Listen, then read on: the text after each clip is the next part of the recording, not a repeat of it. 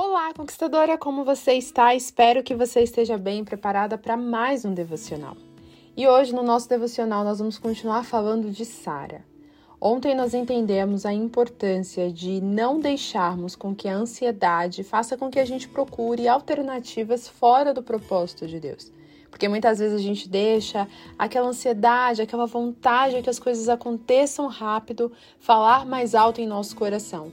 Isso leva a gente muitas vezes a escolher caminhos que não são propostos por Deus a nós. Mas, entendendo ainda esse contexto da história de Sara, eu quero trazer um momento em que Deus fala diretamente a Abraão que Sara daria luz a um filho, mesmo em sua velhice. E aqui o interessante é que antes desse contexto, Deus já tinha mencionado a Abraão que ele teria uma descendência, e essa descendência viria de seu filho. Por isso que Sara, inclusive no momento em que Deus falou isso para Abraão, o primeiro entendimento que ela teve era que esse filho não viria dela, mas sim de sua serva.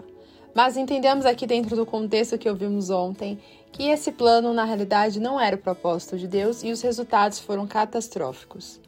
Mas nesse momento Deus ele afirma que é Sara que vai ter um filho. Só que o mais interessante é a forma em que Sara recebe essa informação. Vamos ler lá em Gênesis capítulo 18, no versículo 9, nós vamos ver exatamente esse momento. Então o Senhor pergunta: Onde está Sara, sua mulher? Abraão então responde: Ali na tenda. E então disse o Senhor: Voltarei a você na primavera, e Sara, sua mulher, terá um filho. Sara escutava a entrada da tenda atrás dele. E Abraão e Sara já eram velhos de idade bem avançada, e Sara já não tinha mais a idade para ter filhos. Por isso, riu consigo mesma quando pensou: Depois de estar velha e meu senhor já idoso, ainda terei eu esse prazer? Mas o Senhor disse a Abraão: Por que Sara riu e disse: Poderei realmente dar à luz agora que sou idosa? Existe alguma coisa impossível para o Senhor? Na primavera eu voltarei a você e Sara terá um filho. Sara teve medo e por isso mentiu e disse: Não, eu não ri. Mas ele disse: Não negue que você riu. Nessa passagem vemos um momento em que Deus ele não deixa dúvidas de que Sara realmente terá um filho. Mas o interessante é a forma que Sara recebe essa notícia. Sara, ela deixou com que o lado humano, até mesmo cético, falasse mais alto nesse momento porque ela olhou para o contexto da sua vida, viu a idade que tinha, também a situação da idade de Abraão. Logo, ela pensou: como eu posso ter um filho? Isso é impossível, eu não sou mais capaz de gerar um filho. Mas aquilo que Deus diz, ele cumpre. E para Deus não existe tempo, limite, empecilhos para ele agir. E é por isso que nesse momento, quando Sara ela tem essa reação com ela mesma. Ela não mencionou para ninguém, mas Deus ele sonda o nosso coração, o nosso pensamento, e ele sabe quando nós recebemos algo com a fé e quando nós simplesmente duvidamos daquilo que ele está nos falando. E nesse momento, o Senhor percebeu que Sara estava duvidando de que isso poderia ser real. E no verso 19 fica claro que o fato de Sara rir era justamente pelo medo Sara com certeza já tinha se frustrado muito ao longo da sua vida ao tentar ser mãe e nunca conseguir. Então pensa que foi uma vida inteira tentando realizar um sonho, mas esse sonho nunca acontecia. Então Sara, essa altura, já estava totalmente incrédula de que ela poderia ser mãe. Principalmente ao olhar a sua idade e ver que ela já estava velha, já tinha passado do tempo de ser mãe, quando a gente olha para o contexto humano e contexto natural. E também quando ela olha para o seu marido e vê que ele já é também um senhor. E que ele já não teria o vigor e o gás para poder, né, viver um momento de relacionamento para sim ter um filho. Então, Sara ela já estava se sentindo frustrada em relação a isso. Então, esse era um ponto crítico, era um ponto difícil de ser tratado e Deus tratou exatamente na ferida que Sara tinha. E esse é o ponto que nós precisamos entender.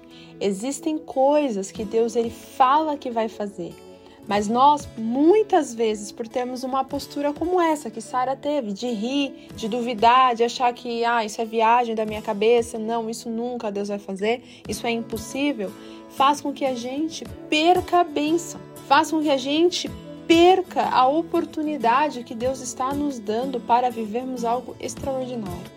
Sara, ela só não perdeu a oportunidade porque também tinha Abraão nessa história. Abraão, que é considerado pai da fé, aquele que crê, aquele que não duvida da palavra de Deus. Mas Sara, nesse contexto, ela deixou a humanidade, o lado carnal, o lado humano, racional falar mais alto. E é por isso que a primeira reação que ela teve foi rir e também questionar aquilo que ela estava ouvindo consigo mesma. E quantas vezes, conquistadora, você não faz o mesmo? Quantas e quantas vezes você ouve Deus falar e te direcionar e te dar direção e te dar clareza, te dar uma visão e você muitas vezes olha para isso e fala: ah, "Não, não, isso é coisa da minha cabeça. Ah, não, isso não é para mim. Ah, isso é para outra pessoa. Ah, isso aqui realmente não não me serve". E aí a gente começa a trabalhar argumentos que levam a gente para longe do propósito de Deus. Sara, ela com certeza não queria duvidar mas o fato de enxergar somente com os olhos humanos, ela passou a trabalhar a dúvida em seu coração. Por isso que o Senhor questiona por que que Sara estava rindo. E também afirma que aquilo que ela estava pensando não era coerente com o que Deus tinha. E isso, conquistador, é uma lição para mim e para você. Para que a gente não ria, ou até mesmo para que a gente não duvide daquilo que Deus falar que vai fazer em nossas vidas. Muitas vezes a gente olha para a nossa vida e vê uma vida simples, uma vida sem nenhuma graça, sem nenhuma coisa diferente. E aí a gente acha que a nossa vida não tem sentido, a gente acha que a nossa vida é sem graça, quando na verdade não é assim. Nós precisamos encontrar o valor da nossa vida, precisamos encontrar o valor das coisas que nós estamos fazendo, mas principalmente crer que Deus está no controle de todas as coisas e daquilo que Ele tem como propósito para a nossa vida. Se Sara ela tivesse apenas ouvido e declarado em sua vida que isso poderia acontecer, com certeza não teria sido chamada a atenção pelo Senhor. Mas o contexto é diferente. Sara se preocupou primeiro com o lado humano, para depois ela entender o sobrenatural. E eu e você, conquistadora, precisamos fazer o oposto. Você tem buscado entender o lado espiritual das coisas? Você tem buscado ter intimidade com Deus para que você compreenda de fato aquilo que Ele tem ministrado em sua vida? Ou você tem simplesmente vivido e feito as coisas de qualquer forma e muitas vezes nem experimentado aquilo que Deus tem falado a você? Deus ele chama eu e você para vivermos um milagre, mas para isso nós precisamos crer. Nós precisamos confiar, nós precisamos tirar a nossa dependência nas coisas que não fazem sentido e até mesmo a nossa ideia, o nosso conceito naquilo que não representa a palavra de Deus. E quando vier a dúvida, quando vier o desânimo, a gente olhar e crer que o Senhor está no controle de todas as coisas. E aí eu te deixo essa pergunta, conquistadora: Como está o seu coração em relação àquilo que Deus tem prometido a você? Você está duvidando ou você está crendo? Como você está enxergando as coisas que estão acontecendo à sua volta? Você está enxergando pela ótica humana ou pelo propósito de Deus? Eu espero que sua resposta seja totalmente oposta dessa atitude que Sara teve. E que para isso você possa despertar o seu coração para realmente deixar Deus trabalhar de forma abundante em sua vida. E aí você possa experimentar aquilo que é extraordinário, aquilo que é belo, aquilo que muitas vezes as pessoas vão duvidar, mas se você está no Senhor, não há nenhuma dúvida, porque você crê que Ele está cuidando de todas as coisas. Então, que eu e você possamos manter o nosso coração firme, confiando de que Deus está no controle de todas as coisas. E se Ele falou para você que vai fazer alguma coisa, confia. Não é você ficar de braço cruzado, sem fazer nada, não é isso. Mas não é você sair desesperado tentando resolver, tentando fazer tudo, porque também não vai dar certo. Então, conquistadora, você precisa perceber aquilo que Deus tem ministrado em sua vida, aquilo que você precisa abrir seu coração, aquilo que você precisa trabalhar o entendimento, para que você possa experimentar o milagre de Deus, porque é o milagre de Deus que nos transforma. Sara, mesmo sendo idosa, ela teve o filho da promessa. Abraão, mesmo sendo idoso, ele teve o filho da promessa. E esse filho foi abençoado. Esse filho gerou descendências.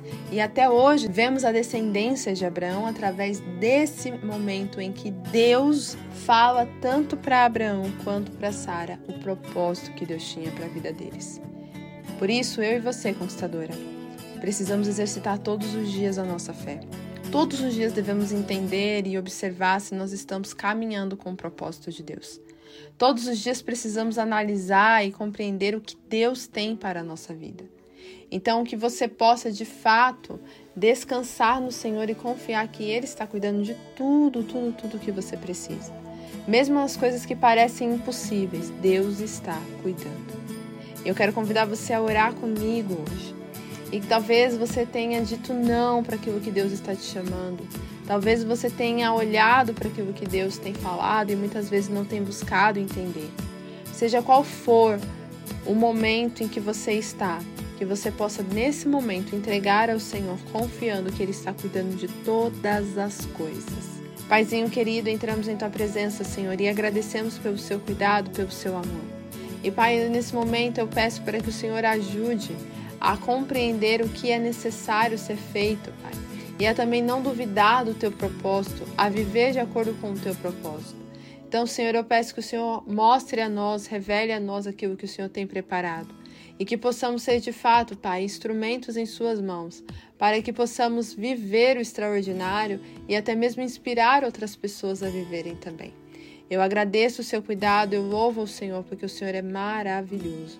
Em nome de Jesus, Amém.